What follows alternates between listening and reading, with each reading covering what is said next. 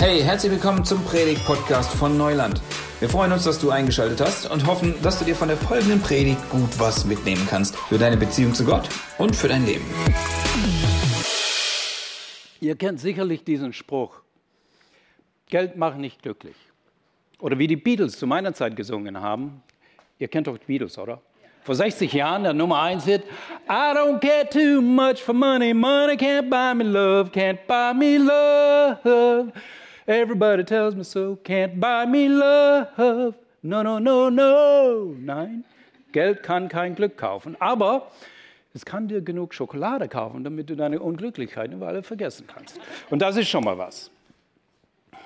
Aber was würdet ihr sagen, wenn ich heute behaupten würde, dass ich den Schlüssel zur Glücklichkeit gefunden habe? Dann würdet ihr heute Morgen aufpassen, oder? Ich meine, wer will denn nicht glücklich sein? Die Bibel, habe ich irgendwo, kann ich nicht sehen, okay. Die Bibel ähm, sagt in Sprüche 4,7, dass Weisheit nicht nur wichtig ist, sondern das Allerwichtigste.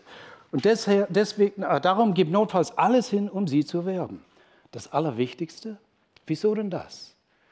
Antwortet Salomo, der es wissen müsste, denn die Weisheit gewährt Schutz und auch das Geld gewährt Schutz. Aber der Vorteil, der, der Vorzug der Erkenntnis ist der, dass die Weisheit ihren Besitzer Leben gibt. Und was ist wichtiger als Leben? Geld ist schön und gut, sagt Salomo, aber Weisheit ist besser. Weisheit gibt Leben, und zwar das ewige Leben. Aber nicht nur das. Weisheit, in Sprüche 3,13 steht, wie glücklich ist der, der Weisheit fand. Also Weisheit macht auch glücklich. Hm. Und dann das Sahnehäubchen obendrauf, Jakobus 1,5, wo steht ungefähr, wenn es dir an Weisheit fehlt, bete zu Gott und er wird sie dir geben. Und was man daraus lesen kann, ist auch, dass es kostenlos ist. Hm. Alles zusammengefasst, Weisheit ist das Allerwichtigste, macht glücklich, äh, gibt Leben, macht glücklich und ist kostenlos. Wow, will ich haben. Aber was ist Weisheit? Wer kann mir das sagen? Was ist Weisheit? Wer hat eine Meinung? Irgendjemand? Claudia, ich habe deine Hand gesehen. Was bedeutet Weisheit? Erkenntnis über Gott, ja. Das Richtige Richtigen. Das sind alles gute Definitionen. Es gibt viele Definitionen von Weisheit. Aber klar ist, Geld ist nicht Weisheit. Geld lässt uns leben, wie wir wollen, aber Weisheit lässt uns leben, wie wir sollen. Und Wissen ist auch nicht Weisheit. Du kannst alles wissen und trotzdem alles falsch machen. Also was ist Weisheit? Weisheit ist eine Art des Sehens. Merke, es gibt einen Unterschied zwischen göttlicher Weisheit und menschlicher Weisheit oder weltlicher Weisheit. Der Unterschied besteht darin, aus welcher Perspektive wir die Dinge angehen. Göttliche Weisheit ist die Fähigkeit, die Dinge aus Gottes Sicht zu sehen, aus Gottes Perspektive zu sehen und nach biblischen Prinzipien dann zu handeln. Wenn du die richtige Perspektive hast, dann wirst du zwangsläufig die richtigen Werte haben, die richtigen Ziele verfolgen und das richtige Leben haben, sogar das ewige, glückliche Leben. Es ist nur eine Frage der Perspektive. Und das ist eigentlich der Hammer. Aber jetzt wird es spannend. Wenn es stimmt, dass Weisheit das Allerwichtigste ist, Leben gibt, glücklich machen und sogar kostenlos ist, dann würde man denken, dass die ganze Menschheit überall auf der Erde sich danach reißen würde und, und schreien würde, ich will Weisheit, gib mir Weisheit. Aber nein. Frage dich selber, wann war das letzte Mal, wo du nur einen Moment darüber nachgedacht hast, wie du dir Weisheit holen kannst? Schon mal nachgedacht? Gute Frage, oder? Die Bibel sagt viel über Weisheit. Alle Weisheit beginnt damit, dass man Ehrfurcht vor dem Herrn hat. Das passt, ist schon gut. Dass man Ehrfurcht, Ehrfurcht vor dem Herrn hat. Und ähm, äh, nur ein Dummkopf lehnt Weisheit ab. so steht es in der Bibel, in der Hoffnung für alle Version. Nur ein Dummkopf lehnt Weisheit ab. Aber nochmal, alle Weisheit beginnt damit, dass man Ehrfurcht vor Gott hat. Und das heißt, Weisheit kann nicht beginnen, wenn wir nicht Ehrfurcht vor Gott haben. Also schnallt euch jetzt gut an, denn Weisheit beginnt jetzt. Der Schlüssel ist Ehrfurcht vor Gott. Also frage ich nochmal in die Runde, wer, was ist Ehrfurcht? Kann mir das jemand sagen? Achtung. Wer hat sonst eine Meinung? Respekt. Respekt. Es gibt sicherlich auch viele Begriffe, die man dafür nehmen. Das ist vielleicht das Beste. Ja? Kurz gefasst, Ehrfurcht ist Gott ernst zu nehmen. Verstehen, wer er ist, seine Größe, seine Macht, seine Heiligkeit. Aber wie bekommt man diese Ehrfurcht und dann die Weisheit, die daraus kommt?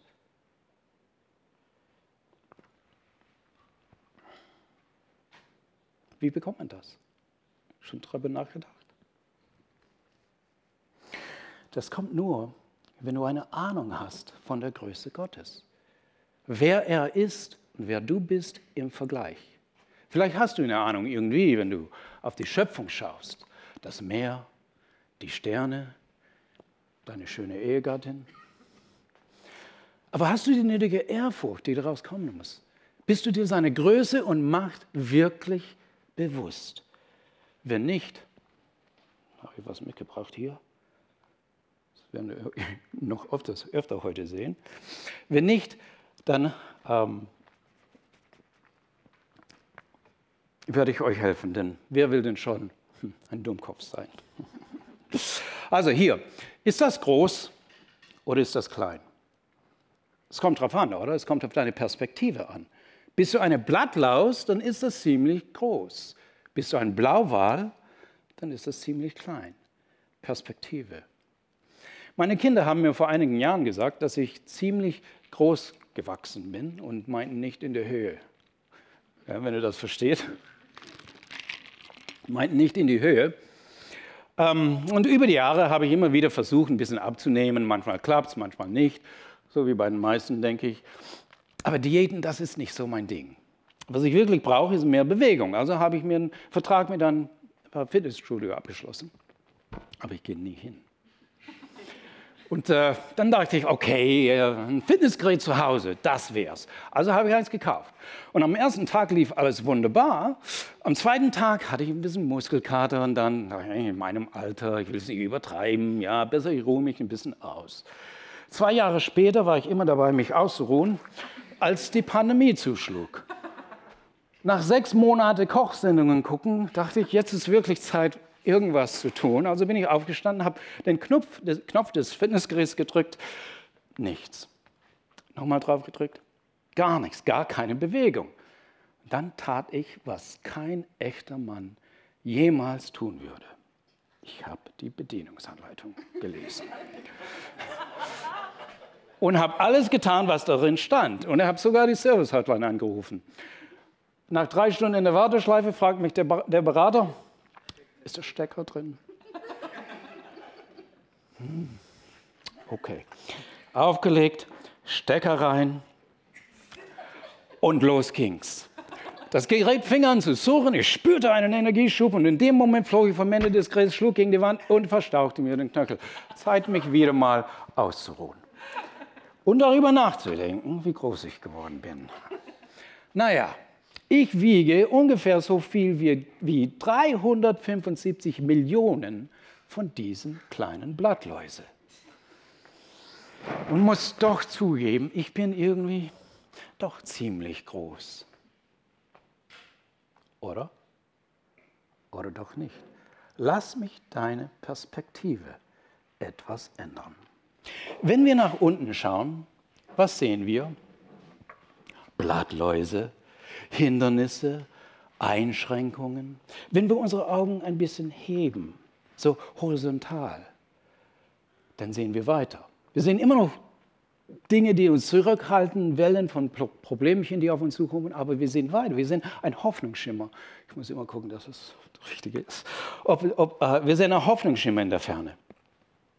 Aber wenn wir unsere Augen nach oben heben, Wenn wir nach oben schauen, dann ändert sich alles. Wenn wir nach oben schauen, beginnen wir den wahren Ausmaß des Universums und den Gott, der es gemacht hat, zu erkennen. Johannes 1.1. Am Anfang war das Wort und das Wort war bei Gott und das Wort war Gott. Im Anfang von was? Im Anfang der Zeit. Gott war schon da, als die Zeit begann. Vor ihm gab es nichts als Gott und nichts außerhalb von Gott. Alles, was da war, war Gott am Anfang. Und was hat er getan? Das Pendant von Johannes 1.1 im, im Neuen Testament ist 1. Mose 1.1 im Alten Testament. Am Anfang schuf Gott Himmel und Erde. Jetzt denk mal darüber nach. Alles, was es gibt, alles, was du siehst, alles, was du nicht siehst, alles hat Gott gemacht. Und was er gemacht hat, verkündet seine Größe. Also, 375 Millionen Blattläuse hin oder her. Ich bin nicht wirklich groß. Die Erde, auf der ich stehe, die ist groß. Und wunderschön, oder? Die Erde wiegt 5972 Trilliarden Tonnen. Ich bin kein Mathe-Genie, also musste ich in Wikipedia nachschauen. Und die Steigerung geht etwa so. 1, 10, 100, Millionen, Milliarde, Billionen, Billiarde, Trillionen, Trilliarde, Quadrillion, Quadrilliarde, keine Ahnung, Illionen, keine Ahnung, Illiarde. 5972 Trilliarden Tonnen. Stellt euch das vor. Das ist doch einfach riesig. Oder? Oder doch nicht? Denn Gott war noch nicht fertig, als er die Erde schuf. Er sagte, es werde Licht. Leider ist der Ton nicht dabei, aber ist egal. Er musste nicht einen Haufen Atome zusammentragen und sie kneten und sie irgendwie äh, über Jahrmillionen entwickeln lassen und sie dann noch anzünden. Nein, Gott sprach und es geschah. Die säkuläre, die säkuläre Wissenschaft spricht von einem Urknall aus dem Nichts, aber jedes Kind weiß, von nichts kommt nichts. Jede Sache muss eine Ursache haben. Wenn Zeit und Raum einen Anfang hatten, dann muss es jemand gegeben haben außerhalb von Zeit und Raum, der sie in Gang gesetzt hat. Wenn es einen Urknall gab, dann gab es einen Urknaller. Schaut euch mal die Sonne an. Absolut einzigartig. Ein ungewöhnlich stabiler Stern, einfach perfekt, um Leben auf der Erde möglich zu machen. Würde man nur einen kleinen Parameter ändern, Entfernung, Temperatur, Masse, Zusammensetzung, Magnetfeld oder die Schwerkraft um einen Zehntel Prozent, dann wäre Leben auf der Erde unmöglich. Das sagt sogar die säkuläre Wissenschaft, aber sie können nicht erklären, warum das so ist. 1,3 Millionen Erden passen in die Sonne hinein. Und jedes davon wiegt 5972 Trilliarden Tonnen. Ähm, jetzt stell dir vor, du würdest diese, diese riesige, immense Sonne so zerquetschen, dass sie gerade noch in diesem Raum passen würde. Das ist ein Golfball. So groß wäre die Erde im Vergleich. Jetzt schau dir diese golfbar große Erde jetzt ganz genau an und finde dich selbst auf dieser Erde wieder. Das kannst du vielleicht mit einem guten Mikroskop, aber bald wird es auch mit Mikroskop unmöglich sein. Also nochmal, 1,3 Millionen Erden passen in die Sonne hinein. Ist die Sonne nicht einfach groß? Wer meint, die Sonne ist groß? Hände, Hände, Hände, komm. Ja, ja, gut, ein paar mutige Leute. Aber ein Witz, ein Scherz, die Sonne ist nicht groß. Wenn ihr was Großes sehen wollt, schaut euch das hier an. Stevenson 218 heißt dieser Stern. Der wissenschaftlich-technische Begriff, hochkomplex, für die Größe dieses Sterns ist, boah, Wahnsinn! Schaut euch diesen kleinen Punkt da links nebenan, das ist die Sonne im Vergleich zu diesem Stern. Zehn Milliarden Sonnen passen in diesen einzigen Stern hinein. Das sind 9 Billiarden 489 Billionen Erden und jedes davon wiegt 5972 Trilliarden Tonnen. 9 Billiarden 489 Billionen Erden. Das entspricht der Gesamtzahl aller Sandkörner an jedem Strand, unter jedem Ozean und in jeder Wüste auf der gesamten Erde, inklusive den Sandkassen von Johannes und seine Kinder, mal zwei. Mal zwei. Diesen unvorstellbar großen Sandhaufen, jedes Korn so groß wie die Erde, passt in diesem einzigen Stern hinein, mit Platz noch übrig für mich und meine Blattläuse. Stell dir nun diesen riesigen Sandhaufen vor alles an der Erde, jedes Korn so groß wie die Erde, mal zwei und finde das eine Korn, das Erde heißt. Ich warte. Es wird eine Weile dauern, oder? Ich erspare euch die Arbeit. Hier, ich habe es für euch gefunden. Äh, könnt ihr es sehen? Hier auf meiner Fingerspitze, da ist, ich kann es auch nicht sehen, aber irgendwie muss es da sein. Erde. Jetzt zoome heran und finde dich selbst auf dieser Erde. Zoome nochmal heran und finde deine Erfolge, deine Misserfolge, dein Geld, deine Probleme. Hast du eine Ahnung, wie absolut klein du bist? Und doch sagt Gott, dass sogar die Haare auf deinem Kopf gezählt sind. Die Sonne, also wenn man dieses, oh, wenn man dieses Bild nicht sieht, wenn man dieses Bild sieht, ähm, die Sonne ist wirklich nicht klein, wenn man das sieht im Vergleich zu diesen riesigen Sternen Stevenson 280. Power off. Power on. Ja. Connected. Connected. Kurze technische Pause. Ich trinke mal. Lass es einfach.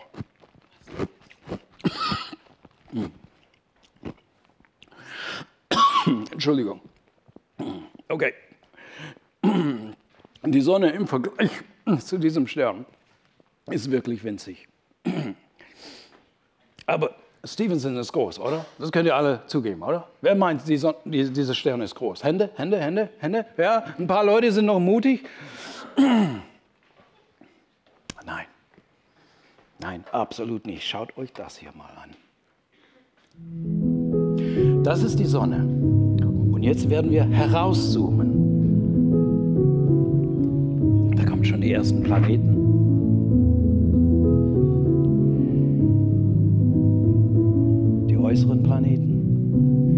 Es immer schneller, immer schneller. Jetzt kommt gleich eine Entfernungseinheit. Ein Lichtjahr. Das sind 10 Billionen Kilometer. Da seht ihr das, diesen Strich. Die ersten Sterne, unsere kleine Ecke des Milchstraßengalaxies. Und jetzt die ganze Milchstraßengalaxie. 100.000 Lichtjahre breit. Das sind 100.000 mal 10 Billionen Kilometer breit. In der Milchstraßengalaxie gibt es mindestens 400 Milliarden Sterne wie Stevenson. Und ist sie nicht wunderschön? Wunderschön und absolut riesig. Oder? Oder doch nicht? Das ist das beobachtbare Universum. Das, was wir mit unseren Instrumenten sehen können. Das beobachtbare Universum hat einen Durchmesser von 93 Milliarden Lichtjahre. Das sind 93 Milliarden mal 10 Billionen Kilometer. Licht braucht 93 Milliarden Jahre von einer Seite des beobachtbaren Universums bis zur anderen zu gelangen. 39 Milliarden Jahre.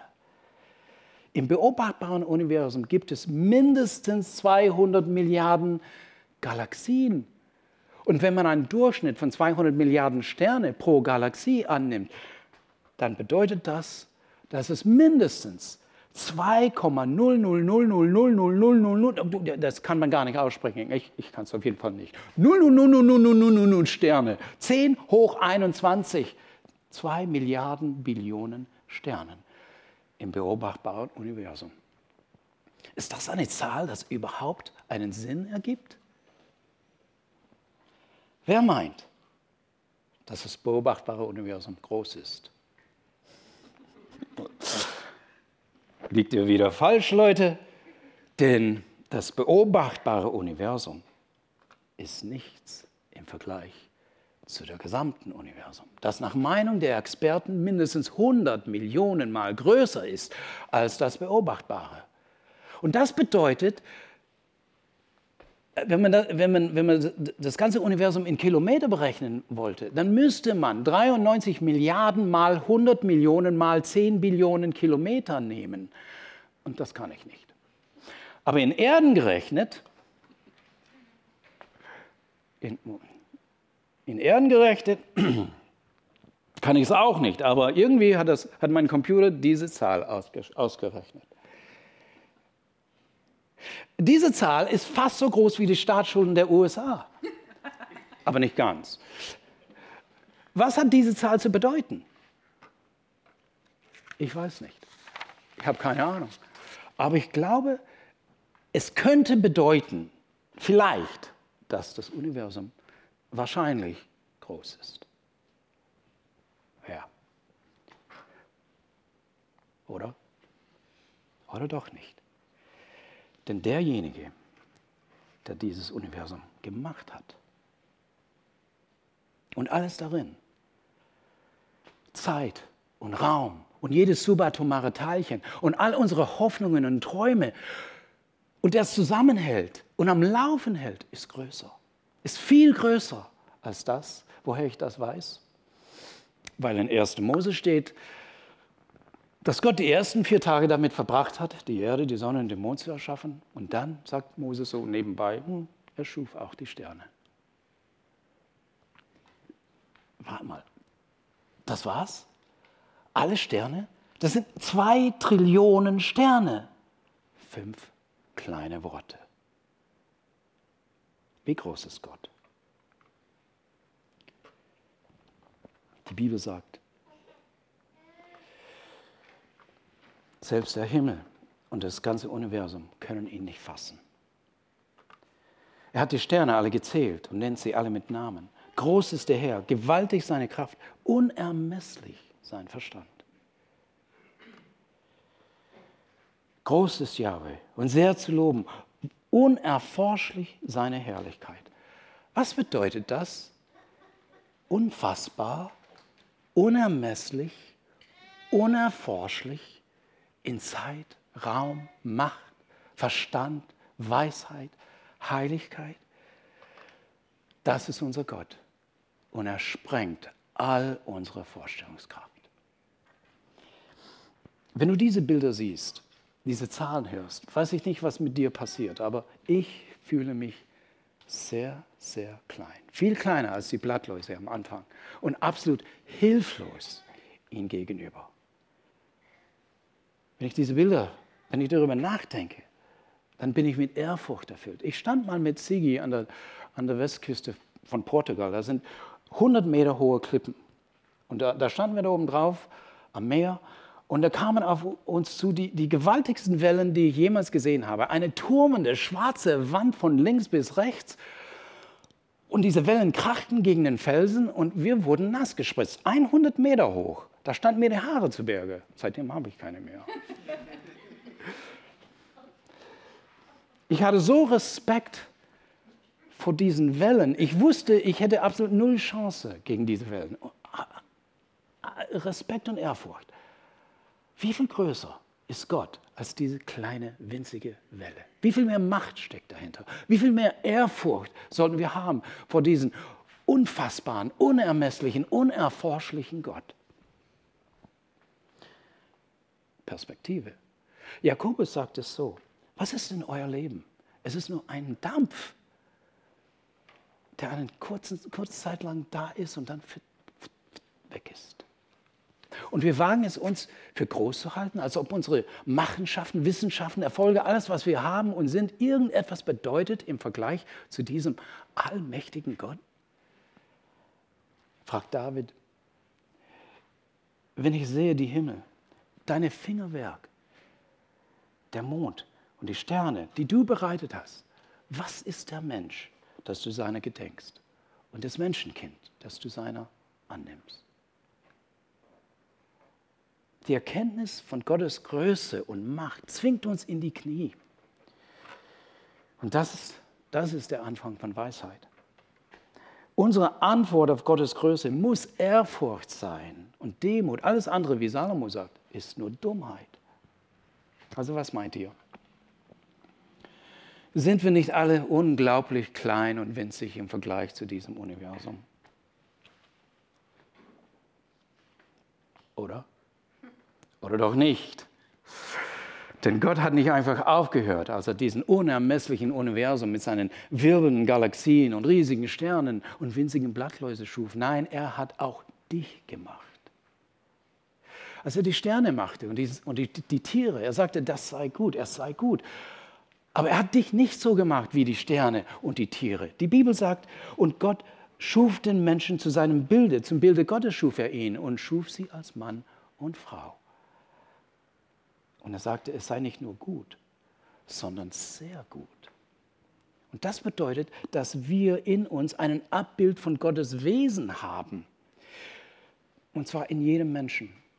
Das Abbild von unendlicher Liebe, ungeahnte Möglichkeiten, Universum schaffende Kraft und unschätzbarem Wert. Und gerade weil du das Ebenbild von Gott in dir trägst, egal wer du bist, bist du riesig in Gottes Augen. So wertvoll, dass Gott von seinem Thron aus über die Weiten des Universums, vorbei an den wirbelnden Galaxien und den riesigen Sternen und auf diesen kleinen Ball hinabblickte. Und da hatte dich gesehen. Wie Hagar in 1. Mose, sie sagt, du bist der Gott, der mich sieht. Mich, hier auf diesem winzigen Staubkorn von Erde, mit all meinen Größenwahn und meiner Winzigkeit. Hast du eine Ahnung, wie sehr der Schöpfer von alles, der, der König des Universums sich demütigte für uns hier auf diesem winzigen Staubkorn von Erde? Wir haben ihn gelästert, abgelehnt, ignoriert. Trotzdem wurde Jesus Mensch auf diesem kleinen Staubkorn. Für uns. Er ließ sich kreuzigen hier auf diesem winzigen Staubkorn. Für uns. Und er ist wieder auferstanden hier auf diesem winzigen Staubkorn. Für uns. Weisheit erkennt nicht nur Gottes Größe und Macht, sondern den unschätzbaren Wert in uns, den Gott sieht. Und weil das in uns ist, haben wir das Potenzial, durch Gott, in uns und durch uns Wunder zu tun. Ich erzähle euch mal eine Geschichte, eine wahre Geschichte, die wir neulich in den Hauskreisen zusammen gelesen haben. Die Jünger hatten gerade erlebt, wie ein paar Brote und Fische eine riesen Menschenmenge satt machten. Und Jesus wollte danach auf den Berg gehen, um allein zu predigen, äh, zu beten. Entschuldigung. Er schickte die Jünger in ein Boot voraus auf dem See, damit sie auf der anderen Seite des Sees vor ihm gelangen konnten. Es war schon spät am Abend. Stürme waren hier keine Seltenheit und der See hat schon oft Menschenleben gefordert. Und es kam tatsächlich ein großer See auf, äh, großer Sturm auf. Aber jetzt wird es interessant. Als die Morgendämmerung naht, beschließt Jesus, sich äh, beschließt Jesus, zu den Jüngern zu gehen. Aber sie waren irgendwo noch auf dem Wasser. Also ging er einfach los, zu Fuß, auf dem Wasser. Es windet, das Boot schaukelt wild umher. Und in der Dämmerung können die, können die Jünger nicht so wirklich erkennen, wer oder was da auf sie zukommt. Sie denken, es ist ein Geist. Ich meine, wer läuft denn auf dem Wasser? Inmitten eines Sturms, in der Nacht. Jesus sieht ihre Angst. Er sagt, Jungs, keine Angst, ich bin's. Petrus war schwer beeindruckt. Wow, Herr, wenn du das bist, sag, dass ich zu dir auf dem Wasser laufen soll. Und Jesus, bin mir sicher, mit einem Schmunzeln, weil er wusste, was dann passieren würde, sagt, ja, warum nicht, komm. Mit erstaunlichem Mut klettert Petrus im Dunkeln aus dem schwankenden Boot. Und jetzt, wir kritisieren Petrus für das, was dann passiert, aber bleib einen Moment in diesem Moment. Inmitten vom Sturm vertraut Petrus auf Jesus und steigt aus dem Boot. Die anderen, die kauern alle irgendwo auf dem Deck und denken, na, der spinnt doch, der wird doch versaufen. Und die Bibel sagt, dass Petrus tatsächlich auf dem Wasser zu Jesus hinläuft. Petrus war bestimmt irgendwie total überrascht, dass das funktioniert. Wow, ich laufe auf dem Wasser, wie cool ist das? Wollte schnell noch ein Selfie machen und auf einmal kamen Zweifel auf. Und ich dachte, warte mal, äh, habe ich doch nicht in der Schule, ich war nicht so gut in der Schule, aber irgendwo im Physikunterricht, da war doch was. Ein Mensch kann doch nicht auf dem Wasser laufen. Und er verliert Jesus aus den Augen und er geht unter. Und er schreit, rette mich. Und Jesus streckt seine Hand aus und packt ihn und tadelt ihn für seinen Kleinglauben. Aber ich bin mir sicher mit einem Lächeln. Und dann dreht er sich um und der Sturm war weg. Ich wette, dass Petrus für den Rest seines Lebens darüber äh, gesprochen hat, von damals, als er auf dem Wasser ging. Ist doch eine großartige Geschichte, oder? Welche Weisheiten lernen wir aus dieser Geschichte? Erstens, Gott ist wirklich groß. Es waren drei Wunder. Jesus läuft auf dem Wasser, Petrus läuft auf dem Wasser und der Sturm legt sich. Und doch ist keiner von diesen drei unfassbaren Ereignisse der Höhepunkt der Geschichte. Der Höhepunkt ist Matthäus 14, 33. Und ähm, hm, wo habe ich das hingeschrieben? Ah, auf jeden Fall. Ähm, die, die, Jünger erkennen äh, Jesus, dass, dass, wer er ist, und sie warfen sich nieder vor, vor ihm und sie sagen, sie riefen, du bist wirklich Gottes Sohn. Und das tun sie, weil sie die Größe von Gott erkennen. Er ist Herr sogar über die physikalischen Gesetze. Und das schafft Ehrfurcht. Und daraus kommt Weisheit. Und Weisheit ist, die Größe Gottes zu erkennen und dein Leben danach zu richten. Ich sage es nochmal. Weisheit ist die Größe Gottes erkennen und dein Leben danach zu richten. Wenn du das tust, wirst du wie Petrus Wunder erleben. Also träume nicht klein, plane nicht klein und tue nicht klein, denn unser Gott ist nicht klein. Weil Gott groß ist, ist es möglich, dass du auf der Arbeit die Beförderung kriegst. Weil Gott groß ist, ist es möglich, dass du irgendwann mal deine geheime Sünde los wirst. Weil Gott groß ist, ist es möglich, dass du dich wieder in deinen Ehepartner verliebst. Weil Gott groß ist, ist es möglich, dass du deine Krankheit, von deiner Krankheit geheilt wirst. Weil Gott groß ist, ist es möglich, dass du irgendwann hier vorne die Einleitung machst oder Musik. Weil Gott groß ist, werden wir hier in uns und um, in, um uns und in diesem ganzen Seenland hier eine riesige Erweckung leben. Und das werden wir erleben, weil mit, unser, mit so einem großen Gott ist alles möglich. Amen. Amen.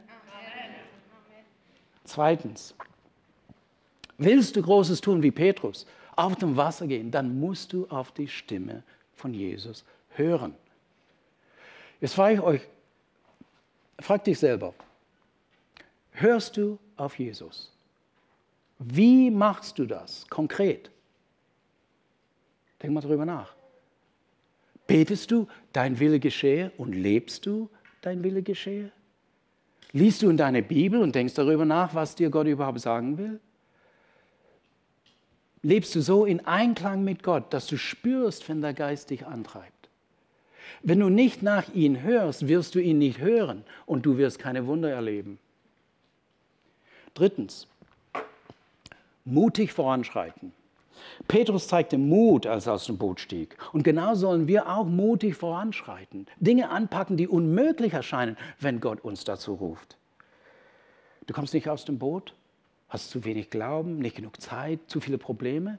Fange an, an deiner Perspektive zu arbeiten. Erkenne, dass ein unendlicher Gott unendlich viel Zeit hat für unendlich viele Probleme von unendlich vielen Menschen. Bei Gott gibt es keinen Stau und keine Warteschleife. Ich jetzt erkläre Gott, setz dich mal hin und erkläre Gott, der das ganze Universum gemacht hat, welche deine Probleme zu groß sind für ihn. Zu zeitaufwendig. Das Problem ist nicht, dass Gott nicht groß genug ist oder nicht genug Zeit hat, sondern dass du Gott klein denkst und ihm nicht Zeit gibst. Glauben heißt raus aus dem Boot.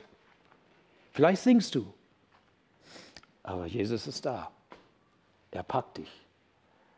Und letztens, ohne Jesus wirst du ertrinken. Garantiert. Ohne Jesus bist du hilflos gegen die Stürme, gegen den Sturm. Und der Sturm wird kommen in jedem Leben. Wenn nicht inmitten, dann am Ende. Du bist, ohne Jesus bist du machtlos gegen den Tod und eine Ewigkeit, die auf dich zurast, eine Ewigkeit ohne Gott, die auf dich zurast, wie eine riesige schwarze Welle, wie, wie bei mir damals in Portugal. Gewaltig und unaufhaltsam. Was bedeuten die wenigen Jahre, die du hier in diesem Leben hast, im Vergleich zur Ewigkeit? Weisheit gibt dir die Antwort. Ein paar Jahre hier, eine Ewigkeit danach. Jesus will dich in die Ewigkeit hinein retten. Und er, er, er will dich retten, weil du von unschätzbarem Wert bist. Wie bei Petrus, alles, was du machen musst, ist rufen, rette mich und zugreifen. Das ist Weisheit. Wir kommen zum Schluss. Wir haben mit dem Gedanken angefangen, dass Weisheit das Allerwichtigste ist, Leben gibt, glücklich macht und kostenlos ist. Wir haben gesehen, wie unglaublich groß Gott ist und wie klein wir sind im Vergleich. Und wir haben gelernt, dass Ehrfurcht unsere Antwort auf seine Größe sein muss und der Schlüssel zur Weisheit ist. Und letztens, wir haben gelernt, dass das Bild Gottes in uns ist und seine Größe in uns ist und wir deswegen zu Großem gerufen sind. Ich fasse die ganze Predigt in einem Satz zusammen. Glaube, dass Gott groß ist. Richte dein, dein Leben danach. Und er wird unglaublich Großes in dir und durch dich tun. Das ist Weisheit. Amen. So, wir werden jetzt ähm, in ein paar Minuten das, das Abendmahl feiern. Gott will uns in seiner Größe begegnen, ganz nah und persönlich. Diesen riesigen Gott machte sich klein für uns. Und er will dich jetzt begegnen, ganz nah und persönlich. Und wer will, dann, wer will, kann dann vorkommen und das Brot nehmen und das, den Wein nehmen. Das Brot ist repräsentiert das Leib Jesu. Der Wein, Traubensaft, das Blut von Jesu, das gebrochen und ausgegossen wurde für uns, weil wir von unschätzbarem Wert sind, weil Gott uns so sehr liebt. Der Herr ist groß und macht sich für uns klein. Lass uns vorkommen. Das war der Predigt-Podcast von Neuland. Wir hoffen, du konntest dir gut was mitnehmen, einen Schritt in dein eigenes Neuland machen und Gott mehr entdecken. Wenn du Fragen hast oder einfach so mal Kontakt zu uns aufnehmen möchtest, schreib uns einfach eine Mail an hallo at neuland-church.de. Bis zum nächsten Mal.